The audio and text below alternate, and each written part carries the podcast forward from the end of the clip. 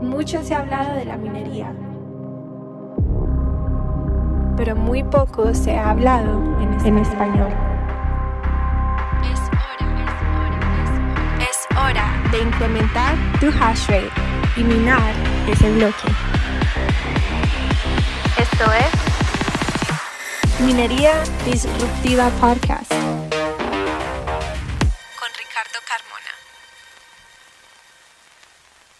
¿Qué tal amigos? Bienvenidos a este episodio de Minería Disruptiva Podcast.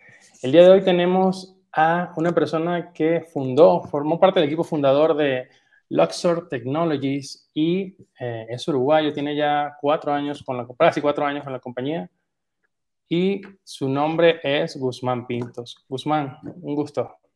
Un gusto. ¿Cómo, estás, Ricardo? ¿Todo bien? Muy bien, muy bien. Creo que estoy aquí con, con algo de fallas de, con, el, con el internet, pero este, ahora sí que démosle y qué gusto de verdad tenerte aquí con nosotros, Guzmán, eh, para conocer un poco más ¿no? de, de, esto que está sucediendo. Lo bonito de esta audiencia, y creo que es parte de, de lo que me encanta del, del, podcast, es que podemos hablar ya directo, minería. Eh, nos saltamos todo lo que es conocer qué es el Bitcoin o qué es la minería, vamos directo al grano este, y listo. A ver, cuéntame un poco, ¿cómo llegaste tú a, en esas etapas, digamos, de, fundación de, Luxor a, crear esta compañía? ¿Qué fue lo que, lo que te llamó la atención y cómo crees tú que qué fue lo que hizo clic en tu mente que, que llegaras totalmente al mundo de la minería?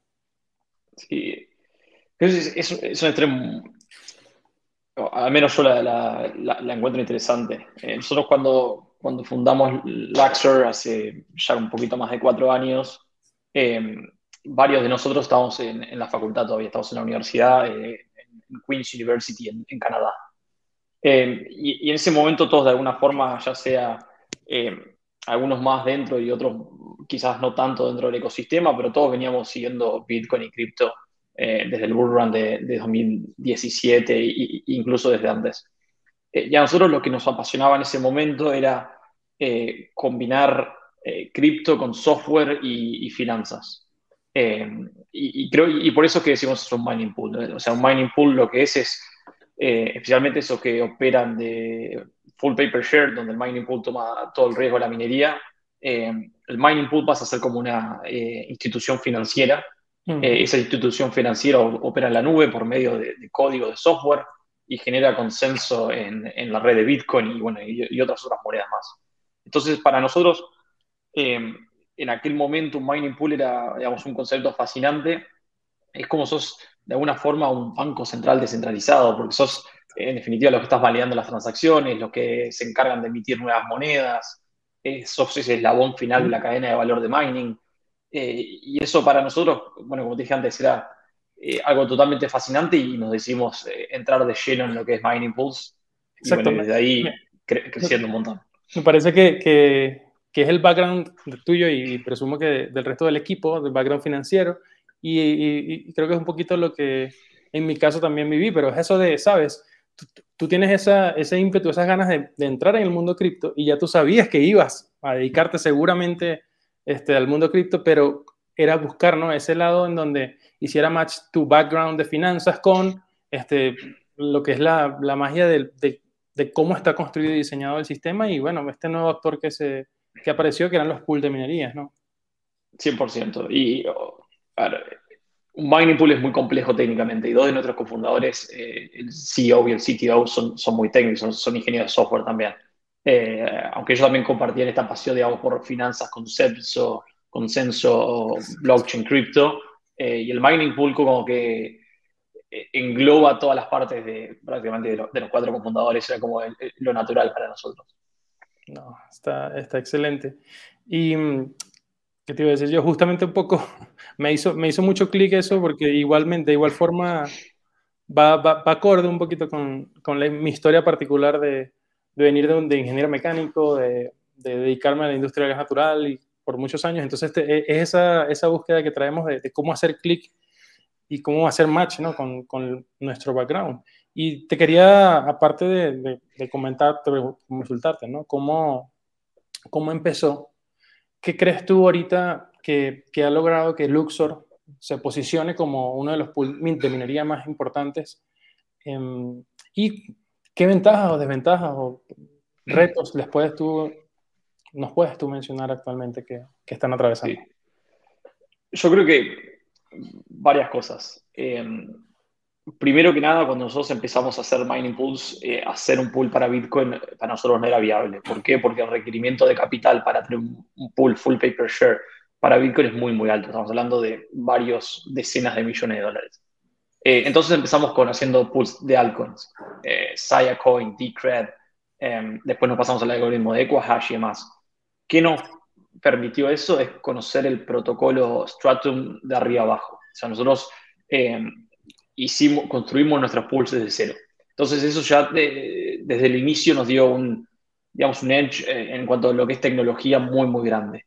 ¿Por qué digo esto? Porque hay otro montón de mining pools que ahora han aparecido en los últimos meses que utilizan, eh, digamos, código open source de, mining pools que quizás nos actualiza hace varios años, eh, que no es eficiente y demás. Entonces, nosotros hace cuatro años que venimos construyendo mining pools, creo que hemos hecho más de 20 mining pools en los últimos cuatro años. Entonces, digamos, como que ese expertise técnico em, lo tenemos, digamos, desde el momento. Desde la base, sí.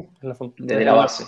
Eh, eso creo que es, que es un gran diferencial y después sobre el mining pool hemos, digamos, hemos construido un montón de servicios. Como cuál, era, cuál, era, perdón, ¿cuál era la otra opción? O sea, si ustedes no hubieran, hubieran decidido entrar al mundo de los pools, pero no entrar directamente desde la base construyendo este, toda la fundación que te permitía en un momento minar una altcoin.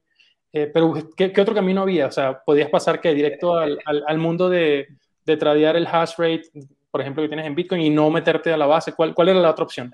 Eh, es que eh, quizás, quizás no había otra opción, porque en ese momento, hace cuatro o cinco años, no, no había digamos, código open source que nosotros podamos utilizar para, para hacer pools de altcoins, o si había era muy, muy malo.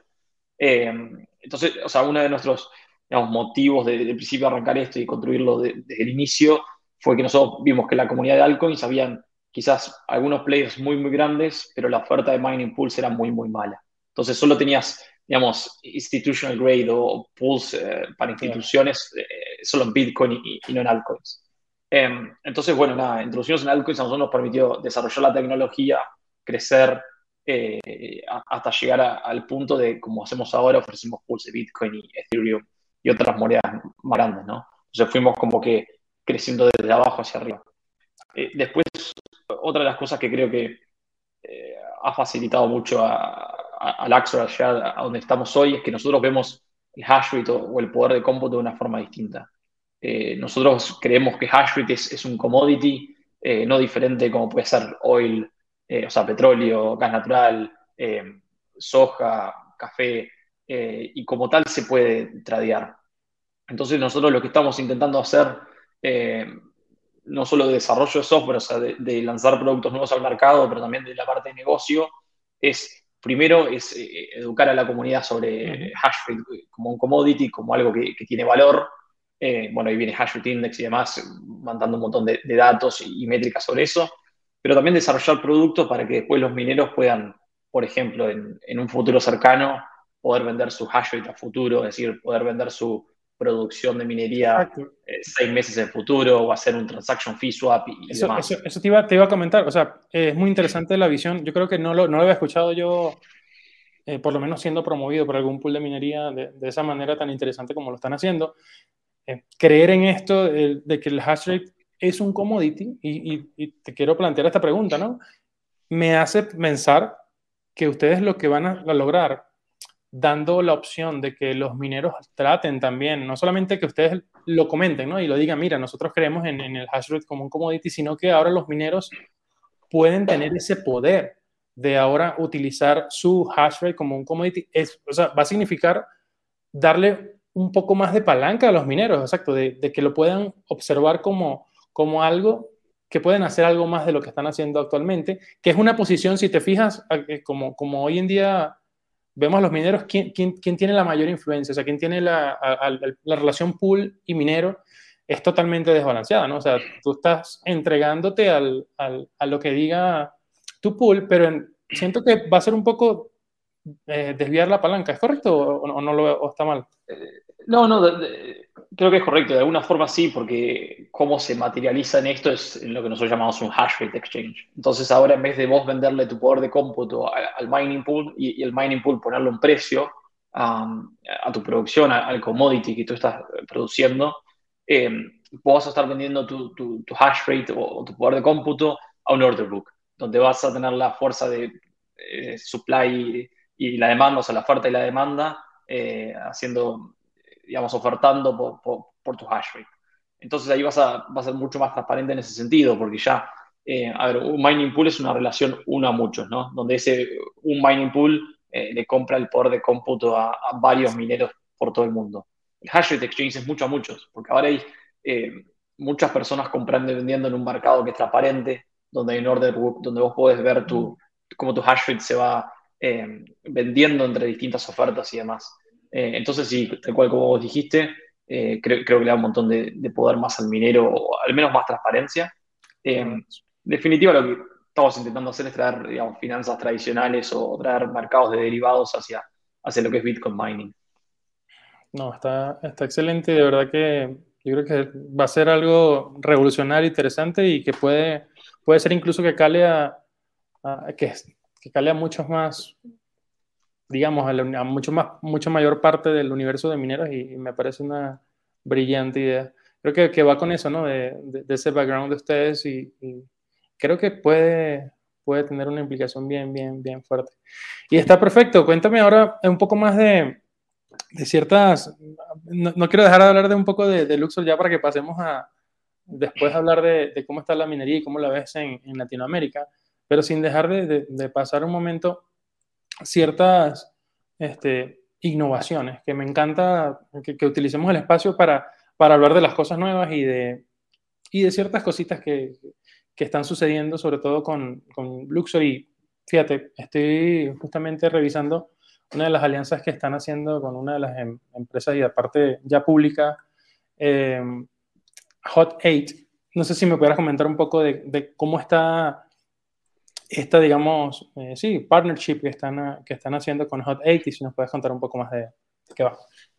Sí, eh, Hot 8 es una de las empresas de minería pública más grandes del mundo, están muy por encima del exahash en hash de Bitcoin, también tienen un deployment de eh, Ethereum Rigs eh, con GPUs de NVIDIA eh, bastante importante.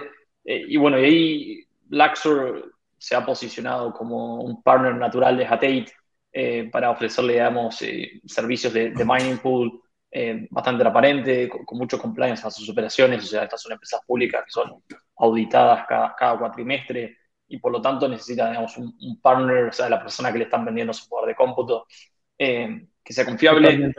Eh, en, cuanto a lo que es Ethereum Mining, ellos están usando Luxor por el principal motivo cuando nosotros tenemos un producto que se llama Catalyst, que, que eso lo que nos permite hacer a nosotros es comprarle su poder de, mm. cómputo de Itahash. Eh, en vez de hacerlo en Ethereum, lo hacemos en Bitcoin. Entonces, em, esto para ellos es muy interesante por, por el motivo de que los auditores quieren ver que de Hateit en su balance sheet, o, al menos eh, la única cripto que ellos manejan es, Bitcoin como tal. Por más que ellos estén minando Ethereum, ellos solo, o sea, ellos están recibiendo Bitcoin a cambio de su eh, hash rate de Ethereum. Entonces, eso es otro producto adicional o, servicio adicional ah, eh, que el Axo como Mining Pool les puede ofrecer. Exacto, porque, y, y, y, pregunto, ¿y a lo mejor alguna otra empresa de minería igualmente pudiera optar por estos servicios, ¿no? O esto es, un, o esto es digamos que es una una alianza, una cuestión, digamos que por el tamaño de Hot 8.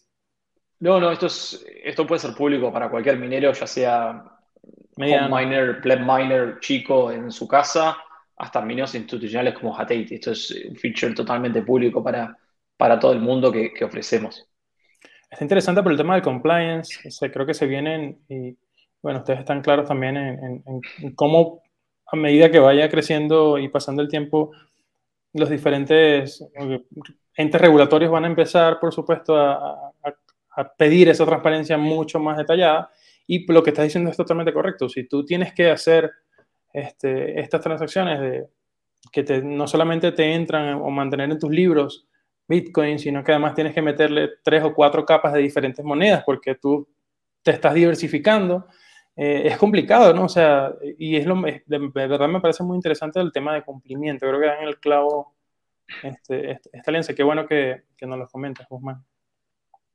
Sí, bueno, y, ahí también eh, en ese sentido, eh, hace poco, un par de semanas, lanzamos un montón de partnerships con los principales tax platforms que hay, como por ejemplo Bitcoin Taxes, Coinly, CryptoTrader, eh, ahora se me escapan eh, otros dos más. Eh, pero en definitiva lo que hay ya sea lo mismo. Mineros grandes, institucionales, empresas cotizan en bolsa de forma pública, hasta mineros pequeños en su casa. desde el Axor, este es el, primer mining pool que lo hace. Vos puedes integrarte con cualquiera de estas plataformas, ya sea por medio de, de una API key o un CSV file, y hacer tu reporting de taxes prácticamente de forma automatizada. Eh, o sea, literalmente apretando tres botones en cinco minutos. Eh, y bueno, esos son como esos servicios adicionales que, que el Mining Pool siempre eh, intenta ofrecer. Está, muy bueno. Y, que, y ahora cuéntame, de, de, va con esta misma onda, ¿no? Y, y, uno de los temas que quería traer a la mesa, este, del Crypto Mining Stock Index, porque, eh, bueno, recientemente ha estado muy en boga en estos últimos meses la cantidad de empresas, sobre todo de minería, ¿no? De, directamente que, ejecutan la minería, que están yéndose a través del IPO a ser empresas públicas. Em, está, hay otro, hay otro, digamos, otra empresas que, que ustedes incluyen, bueno, ya me puedes comentar un poco más dentro de ese Crypto Index, pero eh, quiero que la gente también conozca de qué va, qué es exactamente el Crypto Mining eh, Stock Index y, y, cómo nació esa idea, ¿no? Yo te voy mostrando por acá un poco de la gente que quiera leer un poco más. Adelante, Gus. Dale. Em, a ver, entrar en mining es, es, muy complejo por, eh, porque requiere una inversión de capital muy, muy alta. Eh, entonces, eh, quizás hoy en día si uno quiere tener una operación relativamente igual, incluso pequeña de, de, mining, necesitas hablando de cientos de miles de dólares o incluso de millones de dólares solo para hacer la compra de máquinas, infraestructura, transformadores, cables, racks, eh, espacio. Em, entonces, ¿qué quisimos hacer acá? Es poder hacer un, producto em, que cualquiera puede invertir, eh, que en definitiva este, este index lo que hace es traquea todas las empresas que están relacionadas a mining que cotizan en, bolsas de forma pública. Eh, entonces ahora uno, y por medio de Greedy Funds, que es una subsidiaria de Luxor, em, crean un ETF que, es manejado activamente por un portfolio manager, eh, West Fulford, y este ETF invierte en distintas empresas que cotizan en la bolsa de, digamos, de, distintos países. y bueno, entonces ahora uno con una, pocos decenas de dólares ya puede comprarse uno o dos shares de, este ETF y tener exposición a la minería de, una forma, digamos, pasiva, al menos. Entonces, bueno, es, es como otro producto financiero que estamos trayendo al, eh, al, mercado, eh, donde, bueno, eh, este producto traquea y sigue a, todas las empresas que cotizan en bolsa relacionadas a Bitcoin mining. Ahí tenés empresas como Hatate, tenés como Marathon, Hive. Exacto. los, grupos, los grupos de empresas, los grupos de empresas que están en el index, lo puedes dividir. Estaba buscando la, lista de, de, cuáles son los grupos de empresas, pero serían eh, minería, eh, o sea, que se dedican a minería, que se fabricantes los mineros, los manufacturers y después están los, los foundries o lo que hacen los chips. Eh, entonces ahí tendrías TSMC, Intel, Nvidia, digamos, esas como empresas bastante más conocidas que, que, no solo se hacen chips para Bitcoin mining, Samsung, o sea, es muy conocida, desde la lavarropas hasta chips para Bitcoin mining, ¿no? Es bastante genérica, pero este ETF tiene como o sea, este index tiene como varias patas. Eh, eso bueno, es como el universo de, empresas en el que el ETF puede invertir. Perfecto. Y, los que están interesados en, acercarse a invertir en este ETF, BDD Funds es la página, ¿no? BDD Funds es la sociedad de Luxor que tiene eh, que es la que maneja el ETF. Es un ETF eh, activamente, o sea, es un ETF, una estrategia activa. Es decir, que hay un portfolio manager detrás y bueno, este producto tradea en la bolsa de Nueva York está perfecto. Ya pueden incluso exponerse a, este tema y, y, de verdad que sí, yo creo que eh, había estado en boga mucho y, y, era la, ¿sabes? El, típico la típica ventaja, ¿no? De acercarse a través de un fondo indexado o de un index, mejor dicho, y, y, no acercarse directamente a través de la, de la empresa que esté, digamos, en, el momento, ¿no? Directamente vamos con y directamente vamos con, este, no sé, si voy a, a otra de las empresas que esté liderando el mercado y, bueno, aquí te proteges un poco y vas al con exposición a, al mundo del Bitcoin y además, si tienes un background financiero, va a estar mucho más familiar para ti eh, acercarte a través de un. Creo que, otra de, las de las ideas innovadoras, este, y bueno, nuevamente los felicito, ¿no? Y ahora... Tal cual como dijiste. Adelante, adelante. No, no iba a ser tal cual como dijiste, o sea, es tener exposición a la industria y no a una empresa en particular. Eh, un poco la idea detrás de un, de un. Excelente. Ahora, cuéntame un poco, vamos a hablar un poco de, de, de cara a Latinoamérica, eh, Guzmán. Cuéntame, ¿qué, ¿qué, qué, ve ahorita en este momento, qué ve Luxor en la minería de Latinoamérica? O sea, ¿cuál es la, cuál es el interés. Hablaba eh, justo en uno de los episodios, una anécdota bien interesante de, de, uno de los chicos de, de Brains OS y, y, comentaba su experiencia en, en, el, en una de las conferencias de minería que hubo este año. Y él me decía que él fue de México allá a, a Miami a esta conferencia y, y el interés que él notaba en Latinoamérica a él lo dejó sorprendido. Y él dice, algo así como, oye, yo creo que ya lo que ellos están viendo, o sea, ellos refiriéndose a, toda la industria que estaba reunida en, en, Miami, ellos están viendo algo que quizás yo no estoy viendo. Imagínate la, la, percepción y, y, de incluso de, mineros dentro de acá en Latinoamérica. ¿Qué, qué, qué, están observando los diferentes actores y Luxor, en este caso contigo, qué están observando en Latinoamérica? Sí, yo creo que esa es una, una respuesta un poco larga. Eh, eh, varias cosas. Yo, creo que eh, primero la, industria de forma global está viendo la forma de, de no siempre tener, digamos, cierta descentralización de, jurisdicciones. O sea, lo, mismo con, eh, con China, que de la noche para la mañana puede venir un gobierno y te puede decir, toda esta industria yo no la quiero, se tiene que ir del país, no pueden operar. también hay un riesgo por más que, Estados Unidos es una, es una, economía bastante más estable, eh, bueno, no solo de forma económica, de alguna forma también políticamente, eh, igual es un riesgo si vos sos un, minero muy, muy grande tener todas tus operaciones en, en, un mismo estado, en una misma ciudad o en un mismo país. Entonces, eh, la TAM de alguna, de alguna forma empieza por ahí, es una forma alternativa de, de descentralizar las operaciones que tienen los mineros. Eh, digamos, de alguna forma reducir su exposición a, mm. lo que es el riesgo país. Después también durante los últimos 10, 20 años, eh, quizás un poco más, varios países latinoamericanos han sido relativamente estables eh, y sus monedas capaz que no se han depreciado tanto en relación al dólar como si lo hacían más en los 60, 70 y 80. Em, ejemplo de eso es Paraguay, es un, claro ejemplo de eso. ha tenido una economía bastante estable eh, no solo de vuelta, no solo de economía, sino también ha sido políticamente estable durante los últimos 20, 30 años. Eh, también han tenido políticas para atraer inversores eh, muy positivas, desde bajas tasas, no solo tener bajos impuestos, también facilitar la, migración, facilitar la inversión extranjera y demás. Em, y, después, nada, lo, que todos ya sabemos, Latinoamérica es uno de los continentes más ricos en recursos naturales. Eh, entonces, ¿qué quiere decir eso? Que hay sobrantes energéticos eh, a lo largo y ancho de todo el continente. Entonces, tenés países como eh, Paraguay, donde tiene la segunda o tercera represa más grande del mundo, prácticamente con una utilización muy, muy baja y un sobrante energético enorme.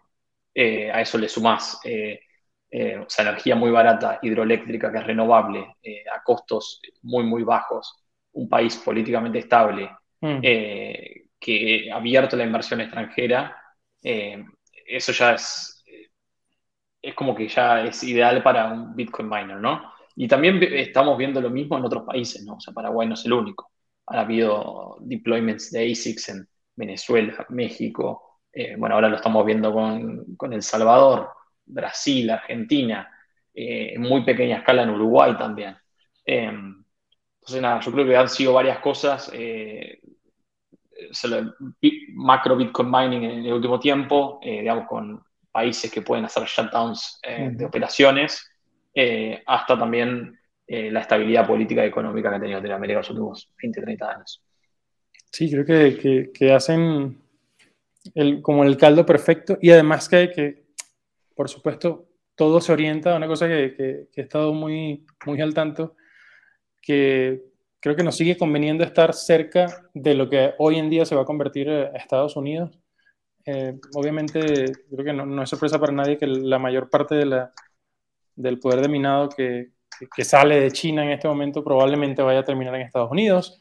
Eh, luego ocurre el, tema de El Salvador, poniéndolo como moneda, moneda legal, eh, y creo que crea el puente perfecto, ¿no? Para que los ojos estén ahora hacia Latinoamérica y hacia un tema también que, que, estabas tocando, ¿no? La seguridad jurídica, la, bueno, una parte la estabilidad política, pero por otra parte también la seguridad jurídica. Y te quería preguntar eh, un poco cuál es, cuál es la, la expectativa de, de Luxor y, tu expectativa personal en cuanto a, al tema de la, de la seguridad jurídica, del, del digamos, el ser parte de una industria y estar dentro del compliance. ¿Qué, qué tanto em, una ley Bitcoin, aunque sea una ley para regular la minería, una, una ley para, para establecerlo como negocio industrial eh, totalmente válido, este, o, o un país, digamos, que no esté estoy poniendo, por ejemplo, el, camino que va a seguir en este, en este momento seguramente Paraguay para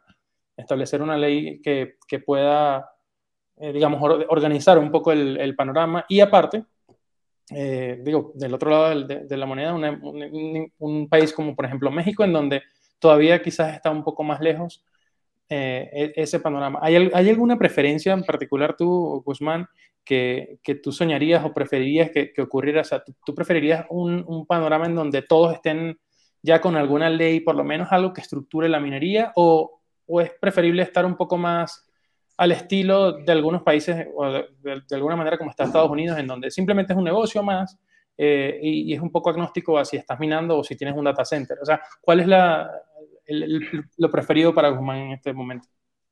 Para mí, sin duda, es lo segundo. ¿Por qué? Porque una ley que te, que te regule Bitcoin mining, eh, en definitiva, eh, o sea, no te resuelve ningún problema. O sea, Bitcoin mining en ningún país está prohibido. O sea, salvo excepciones, eh, hacer Bitcoin mining no es una actividad que esté prohibida. Entonces, tampoco debería haber una ley que expresamente lo, lo permita, digamos.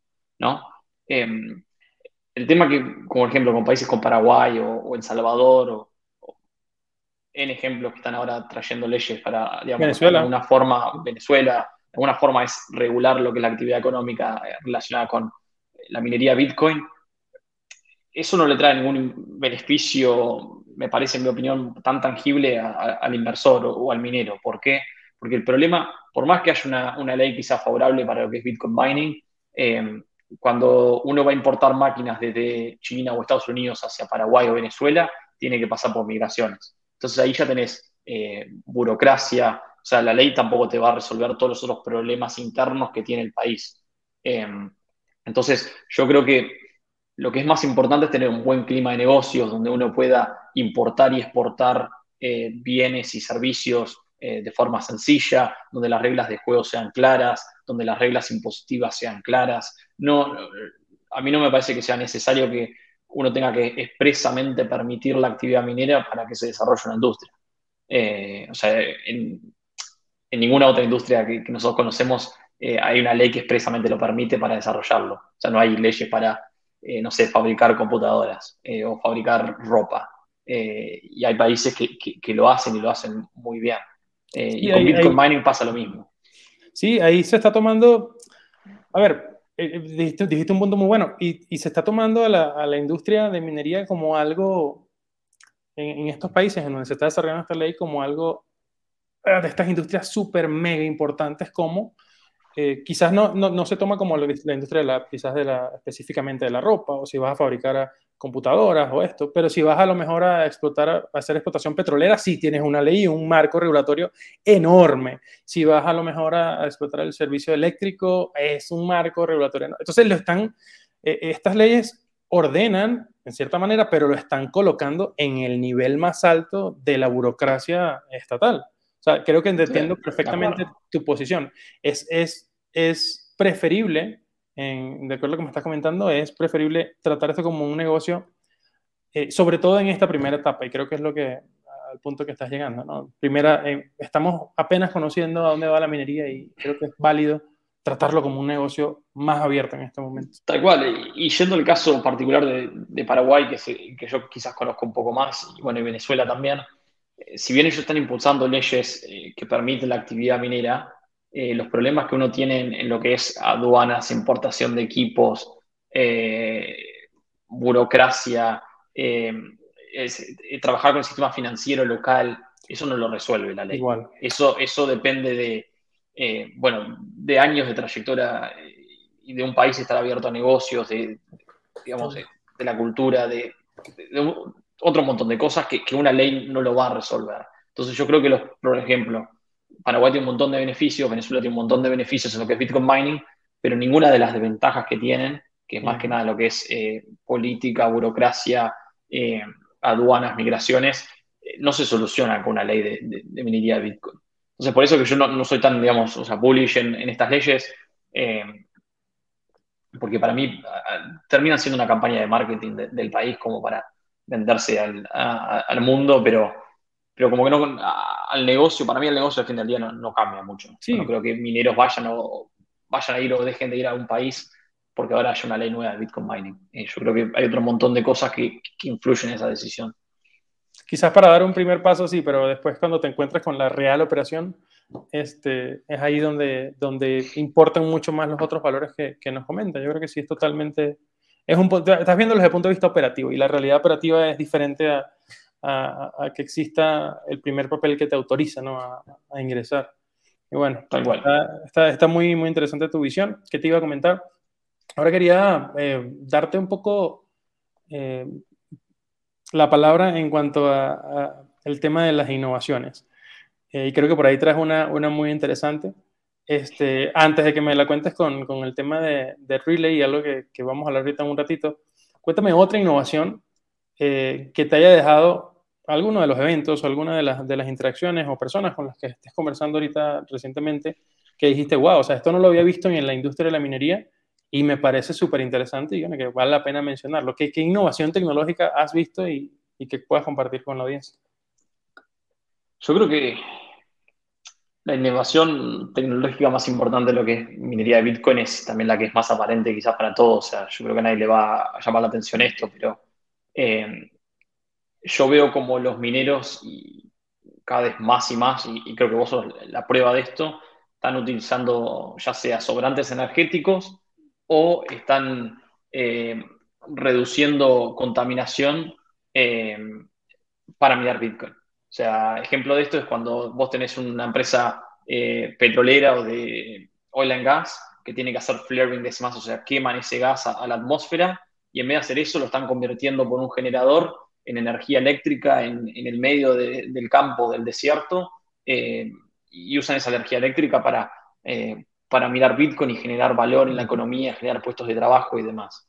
Eh, eso como otro, o sea, biomasa, energía geotérmica, eh, también cómo se utiliza Bitcoin Mine para estabilizar redes eléctricas, o sea, los mineros de Bitcoin se pueden, no solo consumen mucha electricidad, pero también se pueden prender y apagar en, segundos. Entonces, cuando hay, eh, ya sea picos de consumo en, una sociedad, en, en, una ciudad, se pueden apagar cientos de megawatts de Bitcoin miners para darles energía de vuelta al grid y, a las familias, a los hogares, o, cuando hay lo contrario, cuando no hay suficiente demanda y la, red tiene un exceso de energía eléctrica, se pueden prender esos mineros para, eh, para consumir ese exceso de demanda y, tener siempre una red bastante estable. Y eso lo que termina haciendo es reduciendo el costo de energía para, para todas las familias, haciendo una energía, una, red eléctrica que tiene costos de instalación mucho más bajos, que es más estable, eh, que, que, no hay cortes eléctricos. Entonces, creo que la, innovación en lo que es minería de Bitcoin viene por ahí, es en utilizar sobrantes energéticos o, desperdicios energéticos que de otra forma se, valga la redundancia, se hubiesen desperdiciado o hubiesen contaminado ya sea la atmósfera, la, tierra de, eh, de otra forma. Y, yo creo que ahí cada vez hay, hay más y más eh, innovación, eh, se ve a día, desde empresas grandes que hacen eso para balancear redes eléctricas de, ciudades, hasta personas que tienen en, la casa uno o dos ASICs y utilizan el, exceso del calor que generan esas máquinas para calentar su hogar o calentar un, garage eh, o, lo que fuera.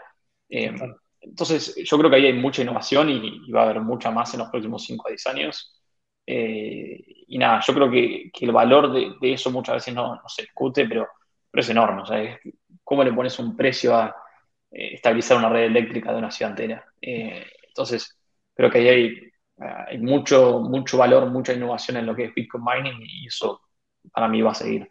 Eh, sí, sí, creo que a futuro cada generador eléctrico del mundo, eh, de alguna forma u otra, va a tener al lado de su, de su punto de generación eléctrica eh, mineros de Bitcoin. Yo, o sea, creo que la generación eléctrica y la minería de Bitcoin van a ir de la mano en el futuro eh, y bueno, ya lo estamos viendo de alguna forma, ¿no? Pero creo que eso se va a acentuar cada vez más y más. Eh, y nada, eso es como una vez. Es a donde yo veo que, va el sector energético y demás. Eh, junto a la innovación de Bitcoin. Y te, te, quería atajar ahí también porque sí estaba, estaba, en, en, la, digamos, en la, en la palestra todo el tema de, del aprovechamiento lo que me ha sorprendido el aprovechamiento de, la energía que de otra forma fuera desperdiciada, eh, la energía que está por allí engallada en algún lugar, pero lo, que me ha sorprendido últimamente, y bueno, ojalá puedan la audiencia escuchar un poco más y investigar un poco más, es el nivel y la escala que está teniendo. Eh, ya no hay una o dos empresas que están eh, haciendo un pequeño startup y, y colocando algunos mineros en, en cierta al lado de cierta empresa que está quemando gas, o sea, ya son, yo creo que ya, yo creo que son casi una decena de empresas, una docena de empresas que están bien consolidadas y haciendo este, cosas bien interesantes y que participando en, este tema, ¿no? De cómo aprovechar, por un lado, y por otro lado, algo que vamos a empezar a ver más, y es cómo, cómo empiezan a estabilizarse mucho más las redes eléctricas con esta, con, con esta maravilla, digamos, de poder eh, tener valor directamente en energía eléctrica. Y bueno, si tú vas a, a Itaipú, entiendes por qué es importante. Cuando ves el tamaño de represa que tienes y que tienes a lo mejor seis gigantes turbinas y que prácticamente el consumo te está diciendo que tienes que prender o apagar turbinas si es de día o de noche, con todo lo que eso implica en, cuestión de, de perder eh, potencial de energía que tienes allí, en vez de utilizarla completo eh, y por supuesto generar mucho valor, creo que te das cuenta de que sí es importante balancear las redes o de utilizar el poder o la capacidad completa que tienes en las redes este, en vez de, de hacer el popular cortail y, y, y, solamente utilizar una, una, sección. De verdad que yo quiero mantenerlo, manténganse igual al tanto, yo creo que es una de las cosas que hay que mantenerse eh, eh, activo en ese, en ese sentido. Y ahora te quería preguntar una innovación que, que, que, yo creo que nos trae Luxor, está muy interesante, y es Relay. Creo que eh, poco, poco se ha comentado al respecto, pero cuéntanos un poco de, qué va y cómo nació esa idea y cuál es la función específica de, Relay. Relay, eh, o sea, corto o sea, eh, en cortas palabras, lo que es es un Stratum Compatible Proxy. ¿Qué quiere decir eso? Eh, es que nosotros creamos un protocolo similar al de Stratum, pero mucho más eficiente. Eh, el protocolo de Stratum es, eh, en definitiva, lo que conecta las máquinas ASICs que miran Bitcoin con el mining pool. ese protocolo es muy ineficiente porque es muy pesado. es o sea, si lo hacemos una analogía con el idioma español o, el inglés, es como si estuviéramos hablando de forma natural. y eso es muy malo para eh, Internet. ¿Por qué? Porque eso genera mucho tráfico, mucha conexión entre el punto A y el punto B, eh, siendo el, minero y el mining pool. Relay lo que hace es cambiar ese protocolo y lo convierte en, un protocolo binario. Eh, es decir, que es mucho más liviano. Es más, un share o, cada prueba de trabajo que va por el protocolo de Relay es 90% más, o tiene el 90% del peso que, un share en, en Stratum. Entonces eso es lo que resulta es para mineros que tienen ya sea poca conectividad a Internet o, que tienen cientos de miles de ASICs en, un único sitio, en un único farm, eh, mejora de eficiencia, mejora de conectividad um, y demás. Es como si fuera, es muy similar a lo que es Stratum B2, pero ya puesto a, funcionar hoy en día. Em, sin permitirle al, minero eh, todo lo que es el job negotiation con el mining pool, pero lo que hace es trae todas las ventajas de ese protocolo más optimizado. Em, y bueno, después Relay tiene otro montón de, ventajas como em, tiene métricas o, estadísticas en real time para, para el mining farm. en vez de tener, imagínate si vos tuvieras 100 mineros eh, en tu farm Em, tradicionalmente, esos 100 mineros, cada uno tiene una conexión con el mining pool. Entonces, vos tenés 100 conexiones al mining pool. Con Relay, los 100 mineros se conectan al Relay y después Relay hace una única conexión con mining pool. Em, eh, entonces, bueno, hay como muchas mejoras de, eh, eficiencia, de, optimización por Internet y, demás. Eh, que, nada, ya sean mineros chicos o grandes, son importantes eh, para poder mejorar hash rate, para poder mejorar estabilidad y demás. Eh, y también trae mucho más lo que es auditabilidad, porque Relay pone métricas, eh, estadísticas en real time, mm. que no son solo las del mining pool, ¿no? Es una, es una forma también de auditar el mining pool.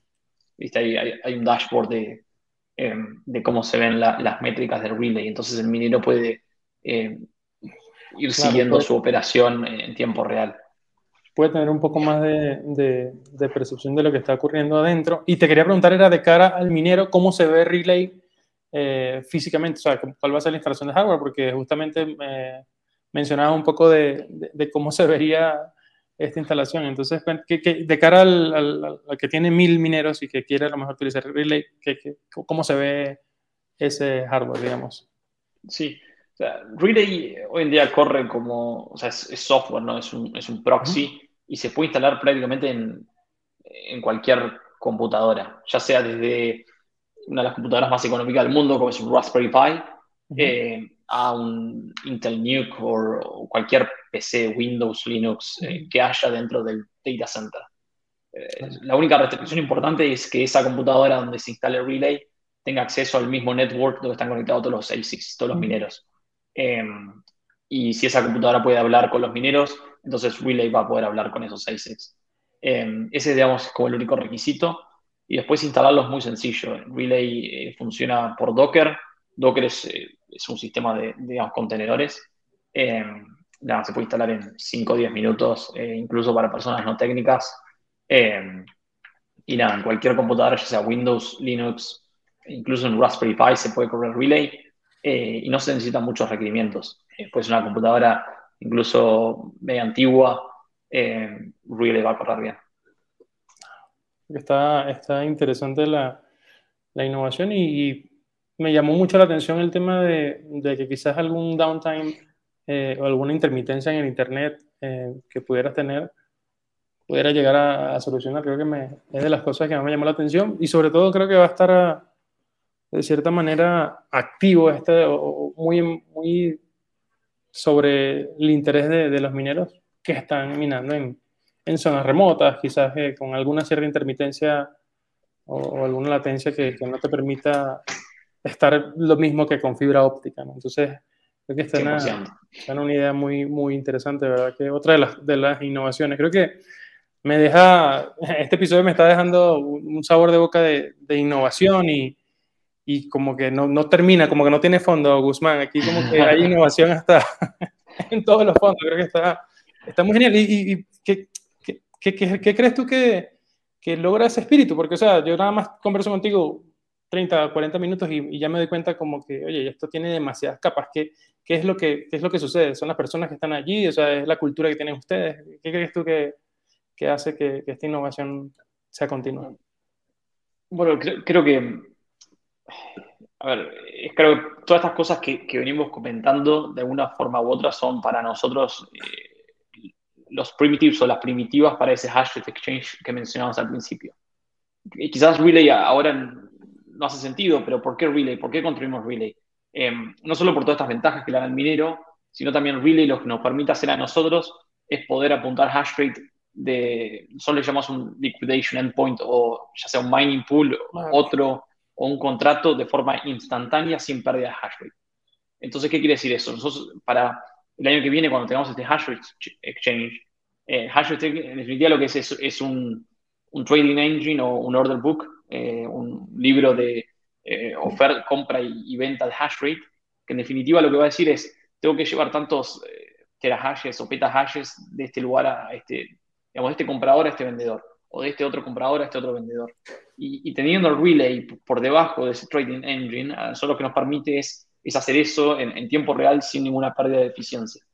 Em, ¿Por qué podemos hacer eso? Porque te dije al principio, Relay lo que hace es conecta los menos al Relay y después Relay hace la conexión con, el mining pool, el hash rate exchange, eh, el contrato de derivados o, lo que fuere. Entonces Relay es capaz de desconectarse de un, digamos, a, quien le estás vendiendo hash rate y conectarse a otro eh, sin desconectar tus ASICs. Entonces tus máquinas nunca paran de minar.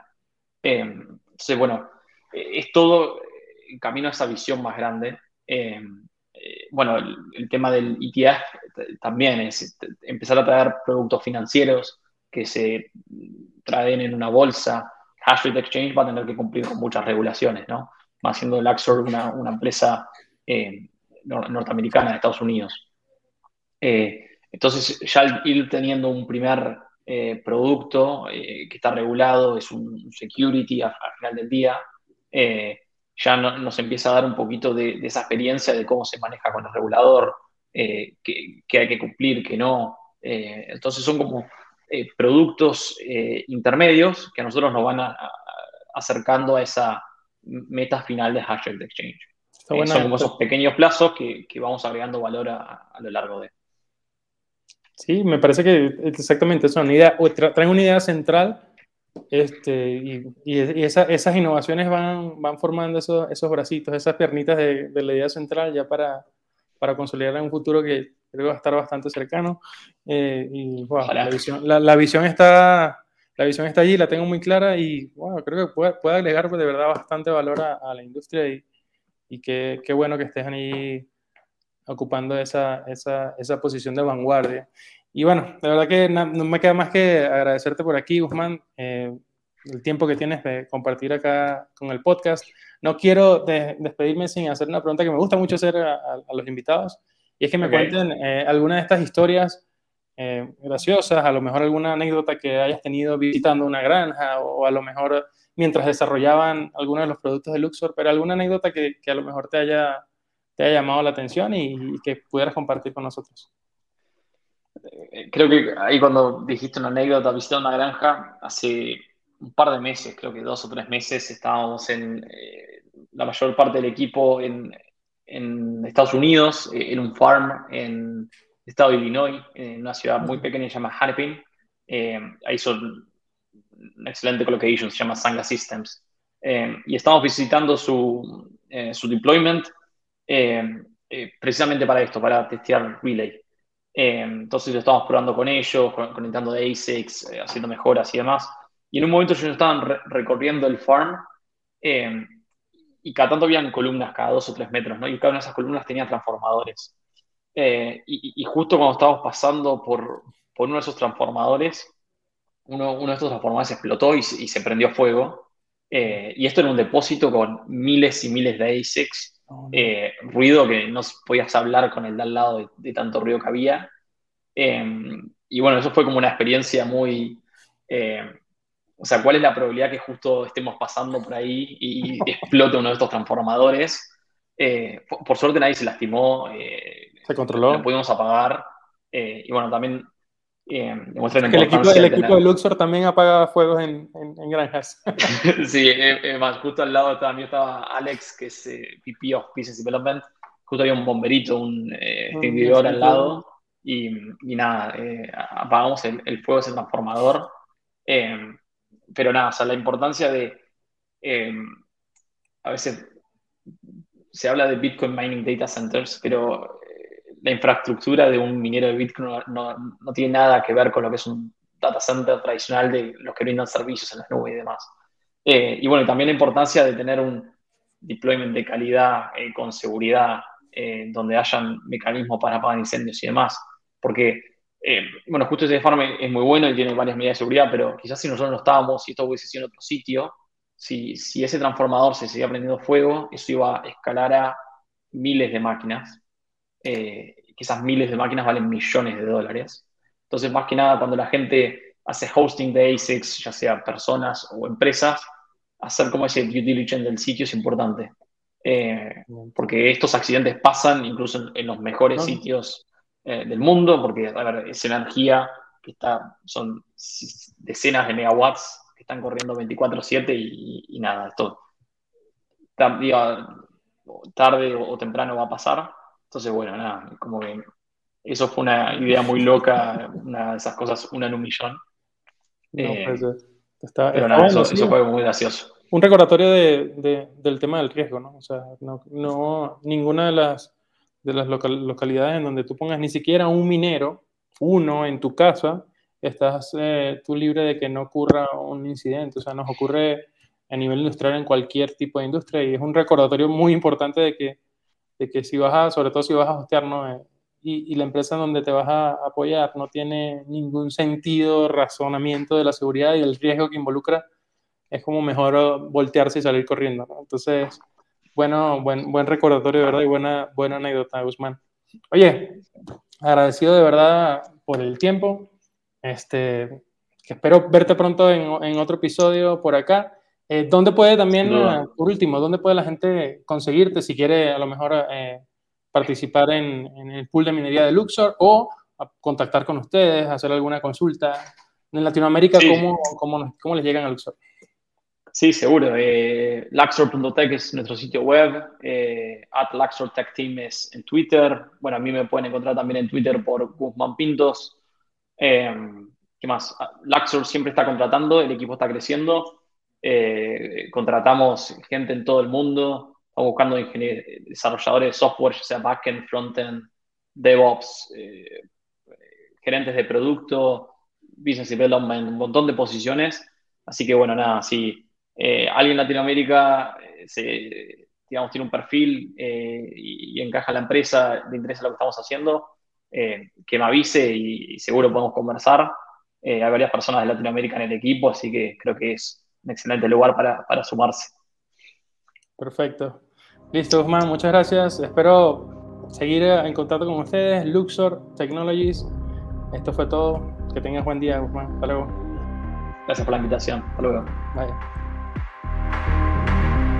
No olvides dejarnos un review de 5 estrellas en Apple Podcasts y suscríbete en Spotify.